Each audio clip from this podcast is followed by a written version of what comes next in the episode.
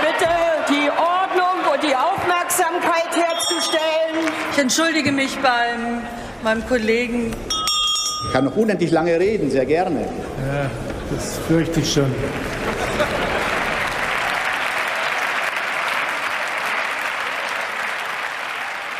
Ja, guten Tag und herzlich willkommen zum Bundestalk. Bla bla bla. Unsere Träume und Hoffnungen ertrinken in ihren leeren Worten und Versprechen. So leidenschaftlich hat äh, Greta Thunberg neulich ihrem Ärger über das Nichthandeln der Regierungschefinnen in der Klimakrise Luft gemacht. Aber stimmt es? Ist das wirklich alles nur bla bla bla? Scheitern die Regierungen der Welt an der Bekämpfung der Erderhitzung?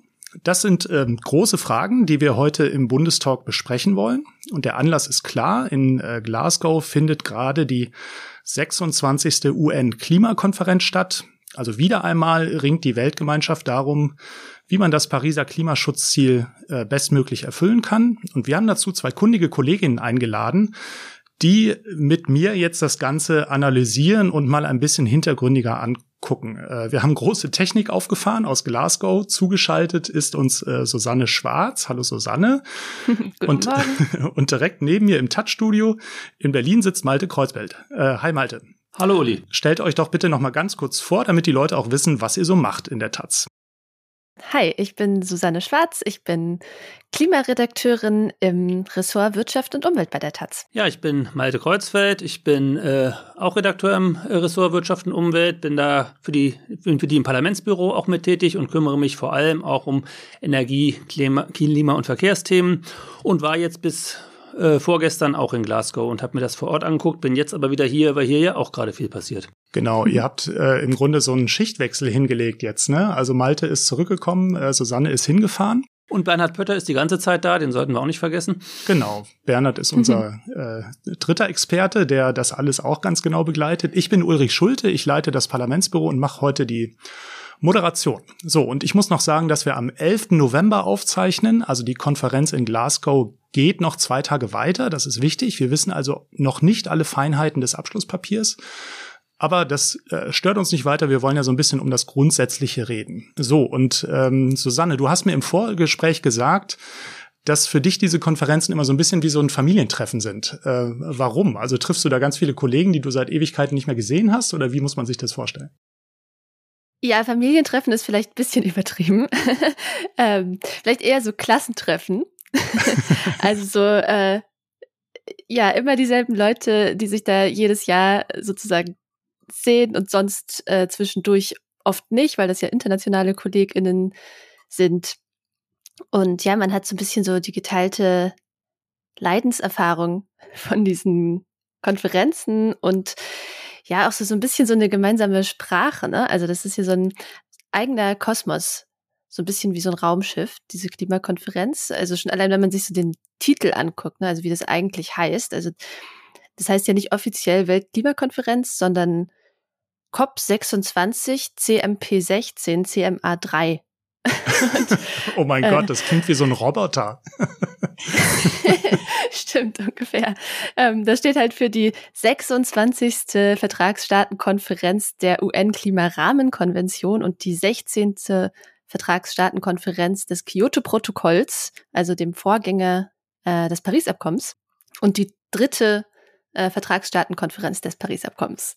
Ähm, genau, und also jetzt allein schon dieser Titel sozusagen zeigt so ein bisschen, das ist so eine eigene eigene Gemeinde, die sich da jedes Jahr trifft. Ja, der Titel klingt vor allem schon wahnsinnig komplex. Also wir versuchen das ja jetzt mal ein bisschen ähm, aufzudröseln und von oben abzuschichten. Und äh, Malte, du warst jetzt ein paar Tage da und das ist ja auch nicht die erste äh, Klimakonferenz, die du begleitest für die Taz. Nimm uns doch mal ein bisschen mit in diesen äh, Konferenzalltag. Wie muss man sich das vorstellen, wenn du da bist als Journalist? Also kannst du zum Beispiel wirklich dann mal in Ruhe mit einem Klimaverhandler aus, aus China sprechen?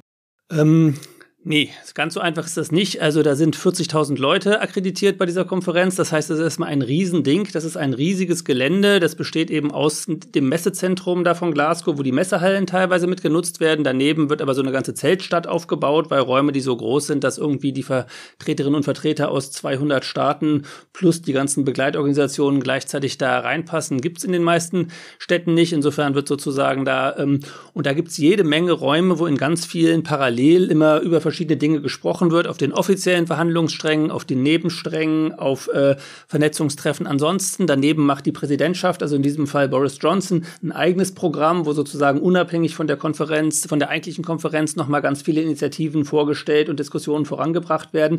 Das ist ähm, ein, ein Gewusel und Gewimmel von, wie gesagt, Tausenden von Leuten, umgeben von einem doppelten hohen Zaun, wo man, bevor man, das erste, was man machen muss, bevor man reinkommt, ist jeden Morgen da seinen negativen Corona-Test vorzeigen, den man allerdings selber gemacht hat und dann nur sagt, er war negativ, wo man immer nur hoffen kann, dass die Leute da mindestens genauso ehrlich sind oder noch ehrlicher als bei ihren Angaben über ihre Klimaschutzbemühungen. Aber ähm, innen drin kann man sozusagen, es gibt eine Liste aller Teilnehmer, man kann schon sehen, wer alles da ist, aber das sozusagen an die, an die wichtigen Leute rankommen, tut man auch als Journalist jetzt nicht so ohne weiteres. Also auch bei den großen äh, Reden und den großen Auftritten ist es äh, nicht so, dass jetzt jeder, der mal Obama aus fünf Meter sehen will, direkt da reinlaufen kann, sondern muss man sich dann wieder noch gesondert akkreditieren, um, über, um irgendwo zugelassen zu werden. Aber ja, man kann mit Leuten aus ganz vielen verschiedenen Ländern, die da Eindrücke haben, schon sprechen. Das ist äh, möglich, aber es ist jetzt nicht so, dass alle da nur darauf warten, dass die Taz kommt und mit ihnen redet. Susanne, an, an dich auch nochmal. Woher kriegt ihr eure Infos? Also gibt's da Hintergrundrunden, gibt's da Sherpas, mit denen man mal sprechen kann? Äh, kommen die dann ab und zu ins Pressecenter, um ein Briefing anzubieten? Also wie läuft das? Ja, all diese Dinge. Also es gibt Pressekonferenzen ähm, von allen möglichen Institutionen und auch Regierungen, die da eben vor Ort sind. Es gibt Briefings, die sozusagen nur zum Hintergrund sind und man kann natürlich auch selber sich da die ExpertInnen raussuchen, mit denen ja Termine vereinbaren, sich mit denen treffen und sich briefen lassen. Da sind auch die NGOs ganz wichtig, die vor Ort sind, weil die kommen nämlich in mehr Verhandlungen rein als wir als Medien sozusagen. Das heißt, äh, Genau, man, man muss sich da so ein Sammelsurium an Quellen eigentlich zusammensuchen. Hm. Und äh, die erzählen euch dann aber natürlich eine gefärbte Sicht. Ne? Wenn eine, NG, eine Klimaschutz-NGO aus den Verhandlungen kommt, dann geben die euch ja den Spin mit, den sie gerne haben wollen. Fragezeichen. So ist es ja. Hm. Den, den muss man dann kennen. Also Puzzlearbeit. Ähm, Malte, mir ist aufgefallen, dass du ein Foto von dem Auftritt von äh, Barack Obama getwittert hast. Also das war ja ein Riesenereignis. Der ehemalige US-Präsident hat dafür ganz große Aufmerksamkeit gesorgt, also für mehr Aufmerksamkeit als äh, aktuelle Staatschefs.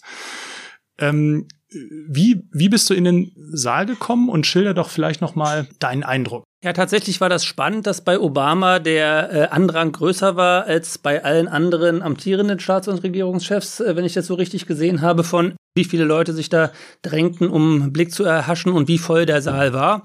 Und tatsächlich ist es auch so, dass ähm, äh, es auch für Journalisten da reinzukommen nicht so leicht ist, aber ähm, wenn man sich sozusagen bei den richtigen Stellen rechtzeitig meldet, und das hat in dem Fall auch äh, helfen da die Kontakte vom Kollegen Pötter, der seit äh, vielen Jahren ja auf jeder dieser Konferenzen ist, und man da auf äh, eine gesonderte Liste nochmal kommt, dann äh, kann man reinkommen. Allerdings auch dann jetzt als Nicht-Fotojournalist eher so aus der letzten Reihe sich das Ganze angucken.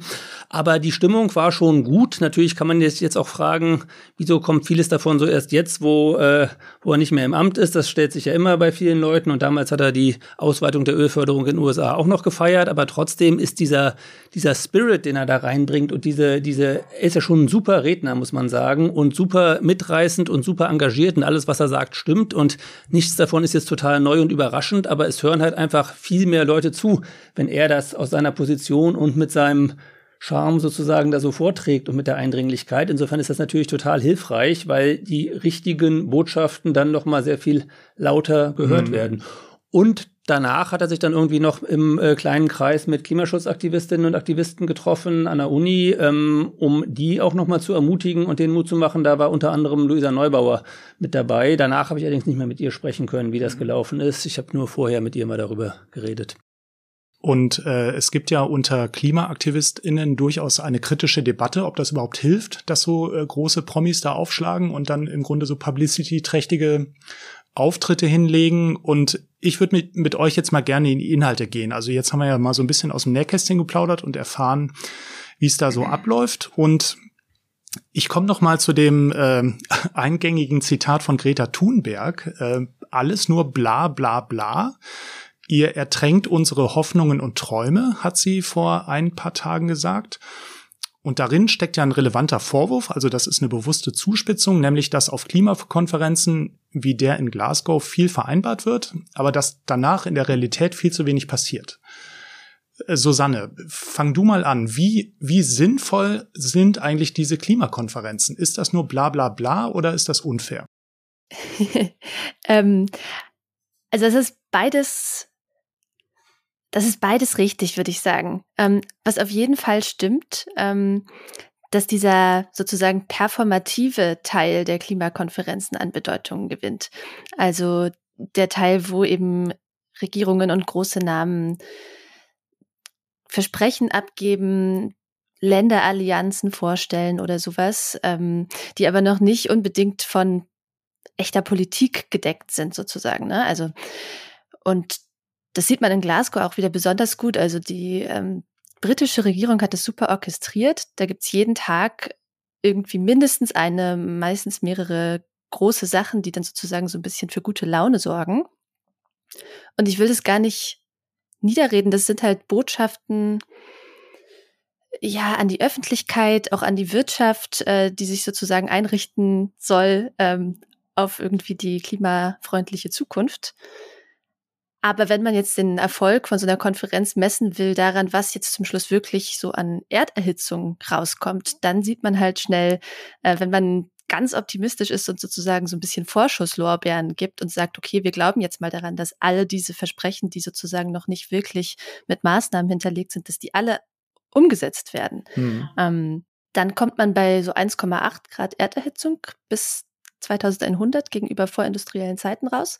Das ist also schon so ein bisschen so in dem Rahmen, wo das Paris-Abkommen hin will, was ihr versprochen hat, also womit die Regierungen versprochen haben, äh, die Erderhitzung bei deutlich unter zwei Grad zu begrenzen. Aber wenn man sich jetzt anguckt im Vergleich dazu, was schon wirklich an konkreter Politik da ist, ne, ähm, da ist die Rechnung weiterhin bei so ungefähr 2,7 Grad Celsius, also bei was, was die meisten Leute schon als gefährlichen Klimawandel ähm, mit deutlich steigenden Risiken für alle und besonders für aber Menschen im globalen Süden natürlich sehen würden. Das heißt, also das heißt, da gibt es schon so einen Kontrast zwischen äh, ja dem, was da eben versprochen wird und dem, was letzten Endes rauskommt. Aber wenn ich dich richtig verstehe, also man muss vielleicht das Pariser Klimaschutzziel für die Hörerinnen noch mal kurz erklären. Da steht ja drin, mhm. äh, korrigiert mich es geht darum, die Erderhitzung äh, auf ein Ziel von deutlich unter zwei Grad, im besten Fall 1,5 Grad zu begrenzen. Das ist, glaube ich, so in etwa der Wortlaut, der da beschlossen wurde. Ne? Mhm. Und äh, dieses, die ehrgeizige Zielmarke 1,5 Grad kam unter anderem auf ausdrücklichen Wunsch bedrohter Staaten in diese Vereinbarung rein. Da mhm. haben Inselstaaten gesagt, wir merken schon, dass wir im Grunde bald äh, untergehen. Und äh, wenn ich dich jetzt richtig verstanden habe, dann reichen noch nicht mal die Ankündigungen, um das 1,5 Grad Ziel einzuhalten. Also die ehrgeizige Korrekt. Marke, die ehrgeizige Marke haben wir im Grunde dann schon verfehlt. Malte, dann ja. noch mal an dich die Frage. Ähm, was bringen einem dann so ungedeckte Schecks? Also wenn im Grunde da Verlautbarungen veröffentlicht werden, wo alle wissen, die sind in der Realität sowieso erstmal sehr schwer umzusetzen und vielleicht auch nicht realistisch. Und gleichzeitig wissen wir alle, wir agieren da schon an der physikalischen Realität vorbei. Also ich würde es weniger äh, kritisch erstmal sehen. Man kann es natürlich immer alles mit dem 1,5 Grad absolut vergleichen. Dann braucht man das alles sich nicht anzugucken. Dann kann man immer schon vorher sagen, das wird auch hinterher nicht reichen. Und dann ist immer das Scheitern schon klar. Und dann kann man so wie Greta Thunberg sagen, alles nur bla bla und was soll das überhaupt? Man kann es aber auch damit vergleichen, zum Beispiel, wo wir herkommen. Also was, was würde denn passieren, wenn wir keine Klimaschutzmaßnahmen machen? Dann wären wir bei irgendwas zwischen 4 und 5 Grad Klimaerwärmung. Mit dem, was jetzt vorher allein seit Paris irgendwie an Ankündigungen gekommen ist, sind wir auf 2,7 gekommen. Jetzt bewegen wir uns auf die 2 Grad zu mit den Ankündigungen. Das ist ehrlich gesagt, wenn man guckt, wo wir vor ein paar Jahren standen, kann man das auch ganz anders sehen und sagen, das ist mehr, als sich viele erhofft haben. Und dieses Ganze, wenn es nicht 1,5 Grad ist, ist eh alles egal, Rhetorik. Die geht mir ehrlich gesagt auch ein bisschen auf den Keks, weil natürlich sind auch 2,1 Grad 100 mal besser als 2,7 Grad und 100 mal besser als 5 Grad. Also ähm, je weiter runter man kommt, desto besser ist das. Und ähm, ich muss sagen, ich war am äh, Freitag und Samstag da auf diesen beiden Demos in Glasgow und ich fand die Demos, ehrlich gesagt, die haben mich mehr genervt als die Konferenz teilweise. Das war eine dermaßen. Sag mal ganz kurz, was für Demos das waren? Das waren beides Demos von Klimaschützerinnen, mhm. ähm, am Freitag von den Fridays for Futures vor allem organisiert und for Future. Und am äh, Samstag äh, ein breiteres Bündnis, wo ganz viele Gewerkschaften und andere Organisationen dabei waren. Dazu bei beiden Demos sehr viele Indigene aus der ganzen Welt, die von ihren Erfahrungen geschildert haben. Und da war halt eine dermaßen depressive, negative Stimmung von alles schlimm, alles scheiße, alles wird immer schlechter, nichts wird besser und es bringt alles überhaupt nichts, was in einem ziemlichen Gegensatz stand und aus meiner Sicht auch nicht so richtig hilfreich ist. Denn ich finde es schon sinnvoll, wenn man hinguckt, also wenn, wenn man immer von draußen gesagt wird, alles scheiße. Ganz egal, ob es jetzt große Scheiße ist oder kleine Scheiße oder viel weniger Scheiße als vorher oder so, dann ist das ja weder für die Bewegung selber, die nicht das Gefühl hat, sie erreicht irgendwas, noch für die Leute drin, wo man irgendwann auch sagen kann, wozu geben wir uns ja eigentlich Mühe, nur kleine Scheiße zu machen, wenn von draußen doch immer sowieso nur gesagt wird, alles Scheiße oder so. Also ich finde, das hm. ist weder angemessen der, dessen, was da passiert, noch wirklich hilfreich. Und natürlich muss man dafür sorgen, dass aus diesen Ankündigungen jetzt reale Politik wird. Da bin ich ja vollkommen dabei. Und alles, was nur Greenwashing ist und so, muss man äh, als solches auch bloßstellen und deutlich machen und den Druck erhöhen. Aber ich finde, wir haben bisher erlebt, dass das ja doch durchaus teilweise funktioniert, dass aus diesen Ankündigungen und Versprechen, die man da abgibt, auch Politik wird. Wenn man hier mal nach Deutschland guckt, da äh, wollten wir bis vor fünf Jahren war vom Kohleausstieg gar nicht die Rede oder irgendwann in der zwei, also ab 2050. Dann kam der Druck wir müssen jetzt doch irgendwie einen machen und man kam dann auf diese 2000, äh, äh, 2038, wo man jetzt aber auch sieht, damit ist man international, kann man sich damit nicht mehr sehen lassen, dann ist man blamiert. In Paris, äh, in, in Glasgow ist jetzt die Stimmung, Industriestaaten müssen bis spätestens 2030 ausgestiegen sein und wenn Deutschland dann mit seinem 2038 kommt, dann gucken sie alle ziemlich schräg und sagen, was ist denn mit euch los? Und das ist natürlich eine Stimmung und ein Druck, der dann auch hier hoffentlich in, nach Deutschland wirkt. Und so ist das ja in anderen Ländern auch. Ich, ähm, also wir kommen äh, vielleicht äh, gegen Ende des Podcastes noch auf die Ampelverhandlungen, die im Moment in Deutschland stattfinden. Also es wird ja eine neue Regierung gebildet, die auch viel tun muss beim Klimaschutz. Und die Koalitionäre in Spee, die streben ja an, ich glaube, die Formulierung ist jetzt ein Kohleausstieg, Zitat, idealerweise, Zitat Ende, bis 2030. Mhm. Also eine Formulierung, die so ein bisschen Spielraum lässt, aber die haben sich nochmal bewegt und den vereinbarten Kohleausstieg von 2038 jetzt schon äh, aufgekündigt im Grunde. Aber ich wollte, Susanne, bevor wir ein bisschen weitergehen in den Inhalten, äh, dich nochmal fragen, der Malte hat ja jetzt eine ziemlich harte Kritik an den äh, Fridays for Future äh, Leuten hm. äh, formuliert. Nämlich im Grunde heißt das ja, ihr seid unpolitisch, wenn ihr immer äh, darauf beharrt, wir müssen aber ein Ziel einhalten, was nicht zu halten ist. Und äh, wenn ihr dann alles andere in Grund und Boden kritisiert, dann macht das irgendwie nur schlechte Stimmung, bringt aber nichts. Ähm, wie, wie siehst du das? Ich würde sogar Malte ein bisschen zustimmen an der Stelle. Das ist natürlich so, dass sozusagen die, das ist die Rolle auch der Klimabewegung natürlich immer äh, noch ein bisschen mehr zu fordern als das, was gerade auf dem Tisch liegt oder so. Das ist auch in Ordnung. Ähm, wenn dann die Nuancen komplett verloren gehen, ist es nicht hilfreich, weil man da vielleicht auch als Bewegung ähm, aufpassen muss, dass man selber nachhaltig irgendwie sich aufstellt, weil da gehen vielleicht auch irgendwann die AktivistInnen äh, verloren, wenn sie das Gefühl haben, das bringt irgendwie alles gar nichts äh, und es wird immer alles noch viel schlimmer. Am Ende ist es ja auch äh, vielleicht ein politisches Denken von jetzt Luisa Neubauer. Mhm. Also ich habe mit ihr dann noch nie drüber geredet, aber ich vermute, wenn du die Radikalposition weiter hochhältst, schafft das ja auch mhm. natürlich äh, Druck und schafft auch Verhandlungsmasse. Also es ist ja auch ein taktisches Argument. Ne? Also warum sollen jetzt ausgerechnet die Aktivistinnen schon ähm, Dinge zugeben, die dann vielleicht die Politik zugeben muss? So. Ja, ich sage ja auch nicht, dass sie, dass sie jetzt sagen sollen, alles super. Ich sage nur, dass ich mir mhm. wünschen würde, dass man sozusagen etwas genauer hinguckt, was ist ganz schlimm und was ist immer noch schlimm, aber weniger schlimm als gedacht oder so. Und dass man irgendwie mhm. Fortschritte, die erkämpft werden, irgendwie auch ein kleines bisschen wahrnimmt und vielleicht auch guckt, wer ist wirklich schlimm und wer ist weniger schlimm. Das ist so ein bisschen, ähm, erinnert mich so ein bisschen daran an die, an, an die Bundestagswahl, wo irgendwie auch so aus der Bewegung raus diese Kritik kam, kein Wahlprogramm langt für 1,5 Grad und die Botschaft, die dann so ein bisschen hängen blieb, ist so, dann ist es ja auch egal, wen wir wählen, äh, hat man ja auch an den Ergebnissen dann vielleicht gesehen, dass also dieses ähm, innerhalb des Unzureichenden differenzieren durchaus sozusagen sinnvoll ist, um das am äh, wenigsten Unzureichende am Ende zu erreichen oder eben dafür zu sorgen, dass es zumindest weniger unzureichend wird. Das finde ich, diese Art von innerer Differenzierung, ohne deswegen Sachen schön zu reden, äh, mhm. wäre sozusagen mein mhm. Wunsch.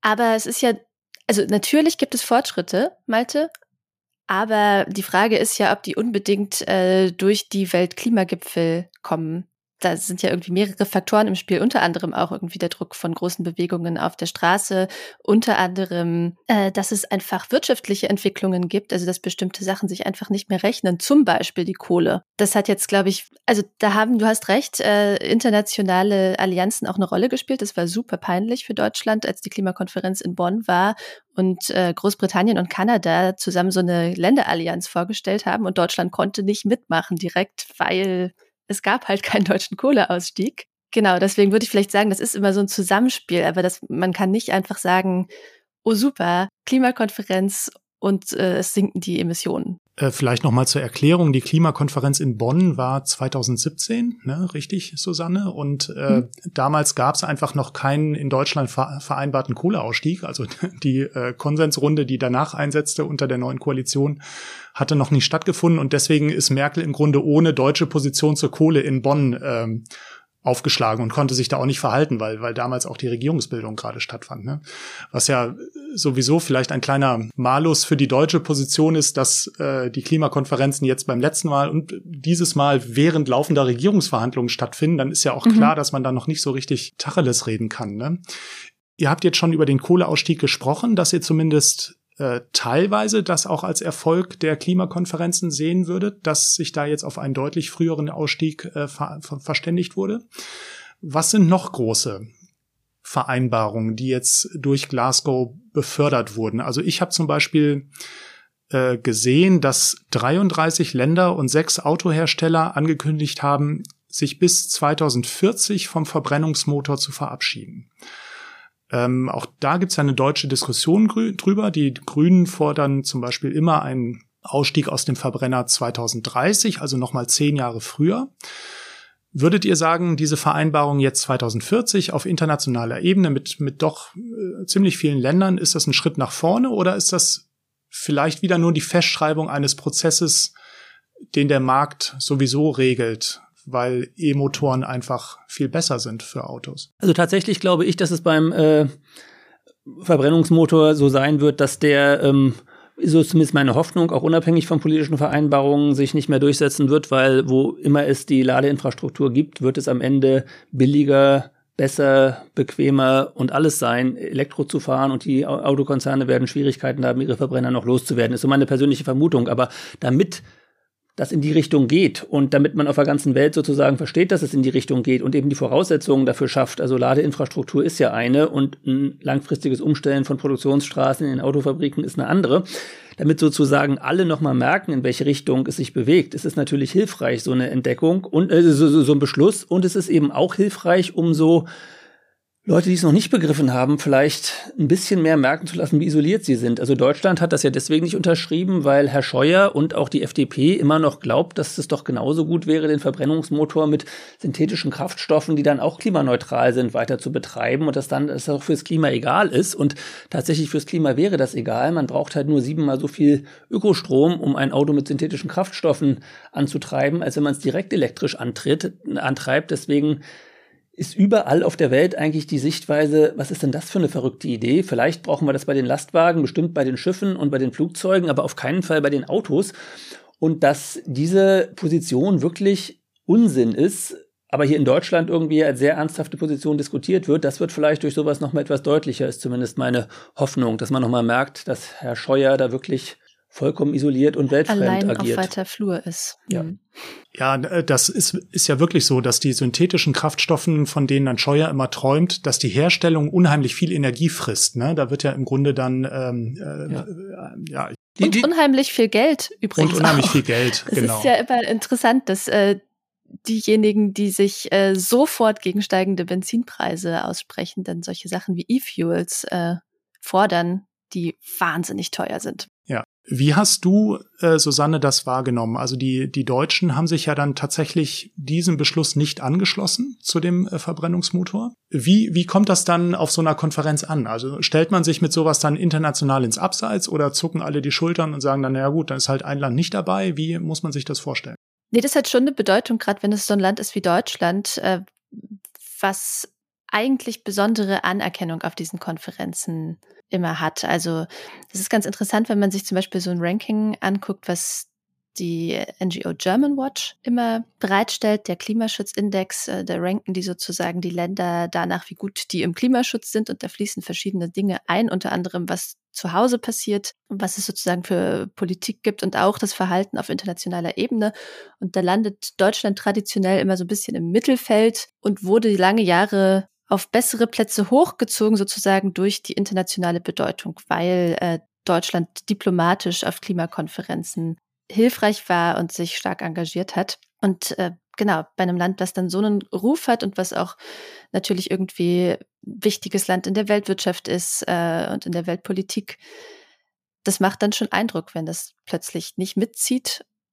Vor allem jetzt schon bei mehreren von diesen Ankündigungen. Hm. Vielleicht äh, direkt dazu nochmal nachgefragt, Malte. Also Deutschland hat ja zumindest, behaupten das immer Teile der Politik oder auch Teile der Industrie, diesen Ruf, wir sind irgendwie Klimaschutzweltmeister. Also wir haben das irgendwie ganz toll gemacht mit der Energiewende, die Windräder funktionieren super und sind schon überall aufgestellt.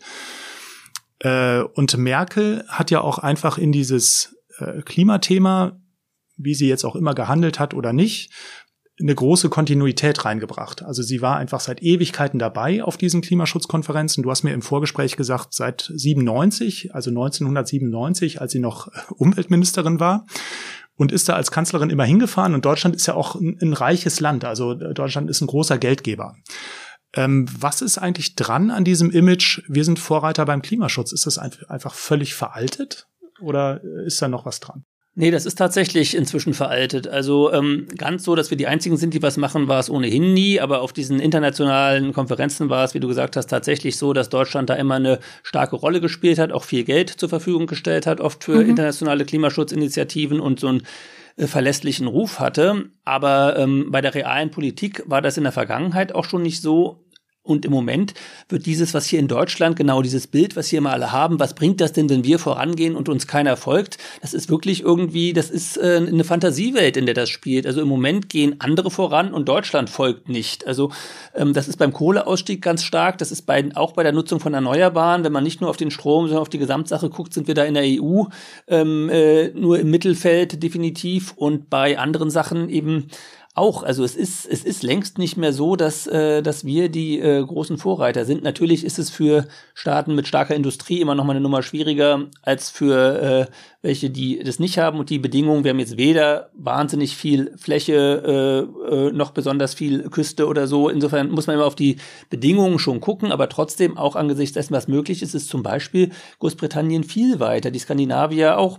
Und aber auch in Südeuropa gibt es viele Länder, die inzwischen ähm, uns klimaschutzmäßig äh, vorangehen beim Anteil erneuerbarer Energien und anderem. Und dieses Bild, was hier in Deutschland herrscht, da muss man wirklich mal ganz klar sagen, Leute, kommt meiner Realität an und bildet euch nicht immer ein, dass wir Vorreiter sind. Wenn das so ist, Malte, wie du sagst, und du hast natürlich immer recht, wir kennen dich, dass Deutschland da, dass Deutschland da ein veraltetes Klischee stolz vor sich herträgt, dann müssen wir jetzt vielleicht mal nach Deutschland schauen. Ähm, da verhandelt, verhandelt ja gerade die Ampel äh, ein neues Bündnis, also SPD, Grüne und FDP versuchen sich zu einigen, auch über engagierten äh, Klimaschutz. Und für die Grünen ist total entscheidend, fangen wir mit denen mal an, dass Deutschland auf den 1,5 Grad Pfad kommt. Also dass der Koalitionsvertrag ausdrückt, dass man sich an diesem Pariser Klimaschutzziel orientiert. Und ich wollte mal ganz dumm fragen, lässt sich das am Ende eigentlich messen? Weil wir haben ja jetzt schon drüber geredet, wie schwierig das ist, überhaupt äh, klar zu machen, dass man mit einer bestimmten Politik eine bestimmte Marke erreicht. Also können die Grünen sich am Ende mit einem unzureichenden Ergebnis hinstellen und behaupten, das ist aber 1,5 Grad Pfad? Also das wäre ja mein böser Verdacht. Im Moment läuft es dann nämlich nicht so ganz gut. Könnten sie theoretisch.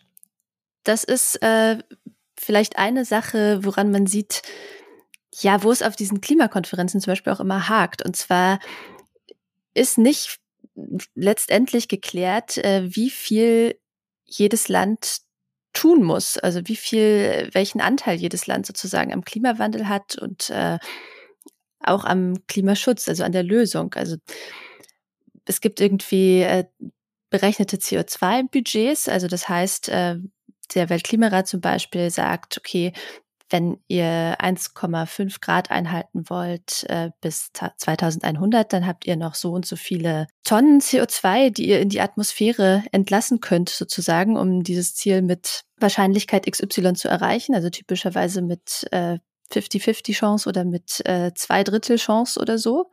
Ähm, und jetzt ist ja die Frage, wie teilt man so ein Budget auf? Wird es einfach gleichmäßig aufgeteilt oder wird es pro Kopf aufgeteilt oder ähm, hat derjenige jetzt bessere, bessere Karten, der bisher eben weniger zum Klimawandel beigetragen hat. Und ähm, genau, also das sind sozusagen ganz klassische Gerechtigkeitsfragen und Verteilungsfragen. Und die klärt das Paris-Abkommen überhaupt nicht. Das heißt, äh, ja, ein 1,5 Grad Pfad kann unterschiedlich aussehen, je nachdem, zu welchem Schluss man eben kommt, wie viel Deutschland leisten muss oder eben nicht. Aber selbst im besten Fall kann man, glaube ich, egal wie man rechnet, kann man sagen, dass das, was im Moment von der von Deutschland beschlossen ist, nicht langen würde dafür. Damit Völlig kommt man richtig, vielleicht ja. unter zwei. Ne, das ist möglich, dass es dafür langt. Was jetzt im Moment beschlossen ist, aber für 1,5 auf keinen Fall. Und dazu haben wir ja bisher nur Ziele beschlossen, wie viel wir reduzieren wollen, aber noch keinerlei bei jedem Politikmittel, was man dazu einsetzen will, mehr zu schaffen, wird ja bisher immer Nein gesagt. Also das ist, und deswegen würde mich auch mal interessieren, äh, können wir jetzt ja vielleicht ein bisschen die Rollen tauschen, weil wir haben das jetzt in Glasgow gar nicht so mitgekriegt, was hier in Berlin eigentlich passiert ist.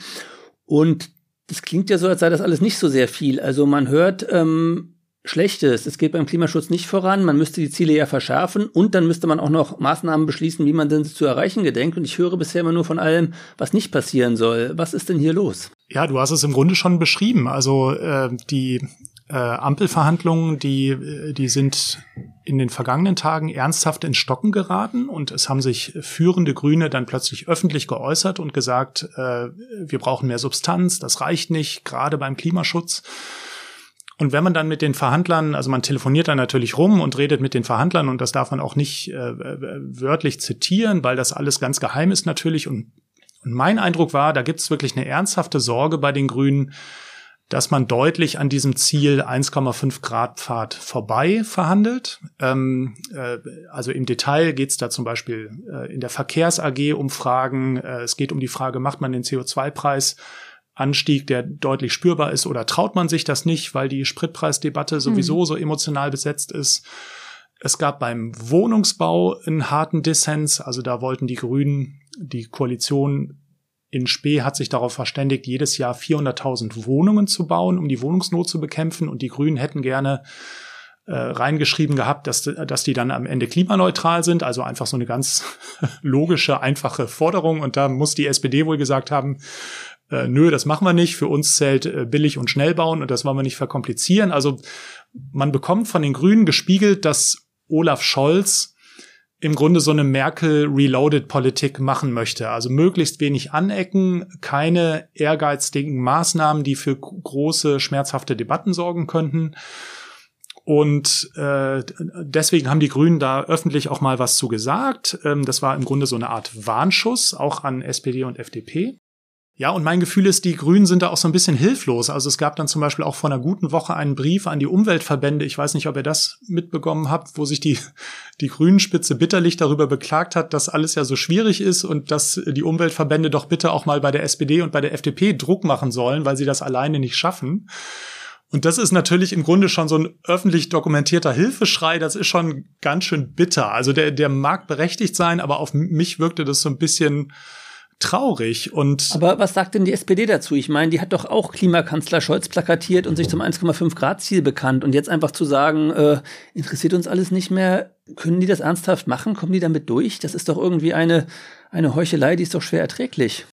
Ich, äh, naja, also, also erstmal die SPD sagt dazu offiziell nichts. Also ich habe versucht, mit Matthias Mirsch äh, zu sprechen. Das ist der Chefverhandler der Sozialdemokraten in der Klimaschutz äh, AG. Und dann ruft ein sehr freundlicher Sprecher zurück und sagt hier, ähm, äh, sie wollen sich leider nicht dazu äußern und sagt noch ein paar blumige Worte drumherum, die aber im Grunde nichts bedeuten. Also es gibt von der SPD dazu keine ernsthafte inhaltliche Einlassung.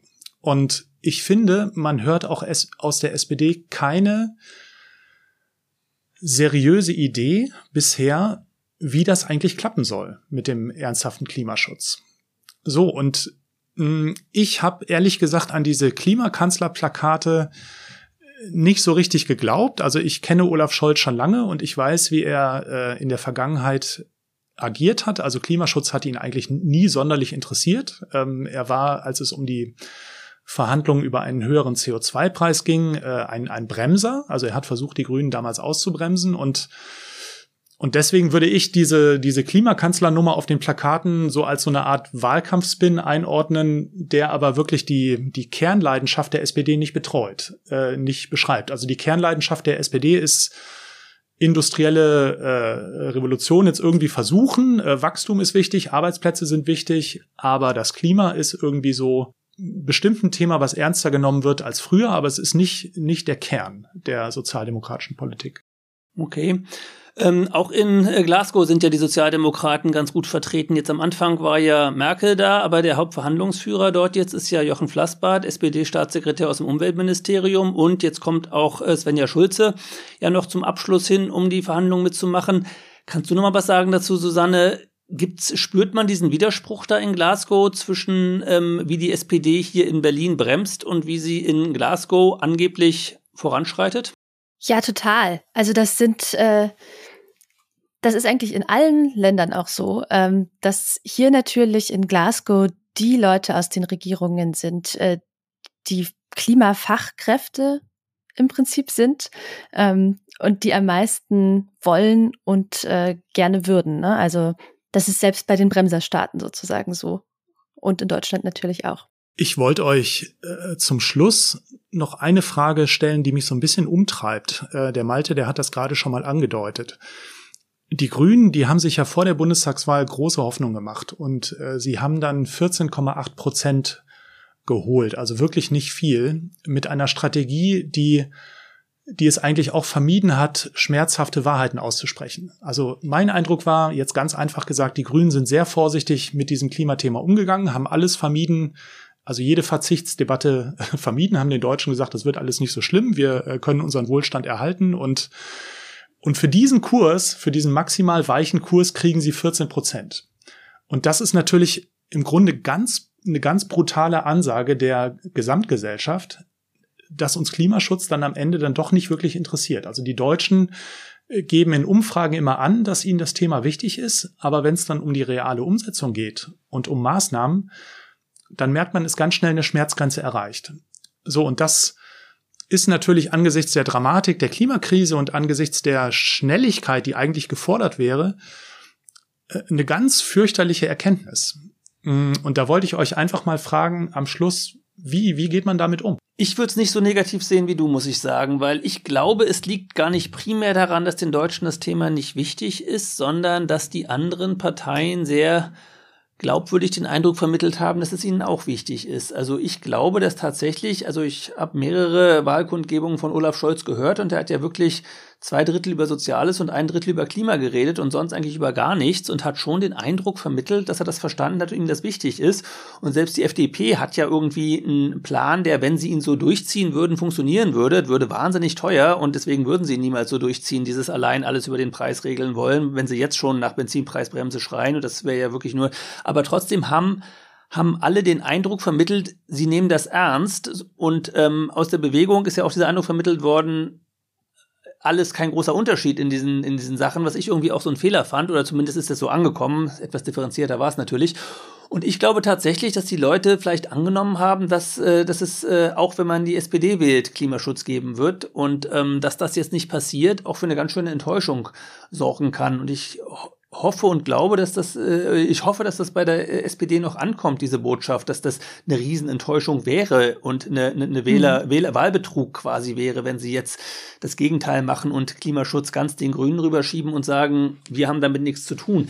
Insofern würde ich da mal hoffen, dass da das letzte Wort noch nicht gesprochen ist und wenn es das ist, würde ich hoffen, dass das äh, sie spätestens bei den Landtagswahlen im nächsten Jahr dermaßen hart die Quittung dafür kriegen, dass es äh, sie vielleicht nochmal zur Vernunft kommen oder so. Aber das kann man nicht machen, 1,5 5 Grad Kanzler plakatieren und dann hier nichts davon umsetzen. Okay, dein, äh, dein Wort in Olaf Scholz Ohr. Äh, Susanne, wie siehst du, wie, wie kriegt man Menschen dazu, bei Wahlen dann auch für engagierten Klimaschutz zu stimmen? Das ist natürlich eine offene Frage, aber ich kann mir in Bezug auf diese Bundestagswahl vorstellen, dass auch so ein bisschen dieser Spin angekommen ist, dass Klimaschutz mit den Grünen teuer wird, den ja eigentlich alle anderen Parteien ähm, ja versucht haben, irgendwie durchzusetzen. Ähm, obwohl, wie Malte das jetzt gerade schon gesagt hat, ne, Klimaschutz mit der FDP, wenn sie ihn denn so durchziehen würde wie geplant, viel, viel teurer werden würde und äh, die Grünen ja im Prinzip auch mit ihrem Energiegeld und so weiter ja Konzepte vorgelegt haben, wie sie gerne einen sozialen Ausgleich machen wollen würden. Ne? Aber ja, ich weiß, dass Malte und ich uns beide äh, auch sehr, sehr geärgert haben über manche Diskussionen im Wahlkampf, wo es eben ja sehr stark um die Kosten der Klima, äh, um die Kosten des Klimaschutzes ging äh, und diese Diskussion eigentlich sehr, sehr verengt wurde, was natürlich besonders in einem Jahr, wo es irgendwie auch in Deutschland wahnsinnig hohe Kosten durch die Klimakrise gab, äh, erstaunlich ist. Ne? Aber ja, deswegen, also ich kann mir vorstellen, dass da schon auch soziale Ängste reingespielt haben, vielleicht doch nochmal drüber nachzudenken, ob man die Grünen wählt, gepaart eben mit dem, was Malte gerade gesagt hat, dass andere Parteien mittlerweile Klimaschutz zumindest in der Rhetorik auch wichtig finden. Ja, ja, dann vielen Dank an euch beide. Also hoffen wir, dass Olaf Scholz eure eure Worte hört, diesen Podcast hört. Äh, wir sind für heute am Ende angekommen. Also erstmal herzlichen Dank an euch beide nochmal, Susanne und Malte, dass ihr euch die Zeit genommen habt. Die technische Leitung für diesen Podcast äh, hat Nikolai Kühling und äh, die redaktionelle Betreuung macht Anne Fromm. Auch bei diesen Kollegen äh, ein herzliches Dankeschön an dieser Stelle. Und liebe Hörerinnen und Hörer an Sie, wenn Ihnen dieser Bundestalk gefällt und Sie uns unterstützen möchten, haben Sie natürlich die Möglichkeit dazu, und zwar über unser freiwilliges Bezahlmodell Taz Zahl ich.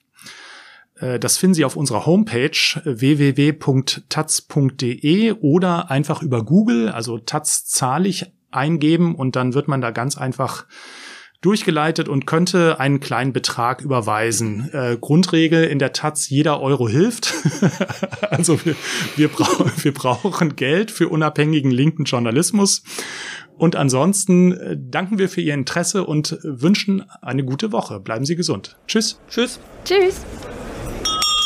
So, wir sind damit am Schluss unserer heutigen Tagesordnung. Die Sitzung ist geschlossen.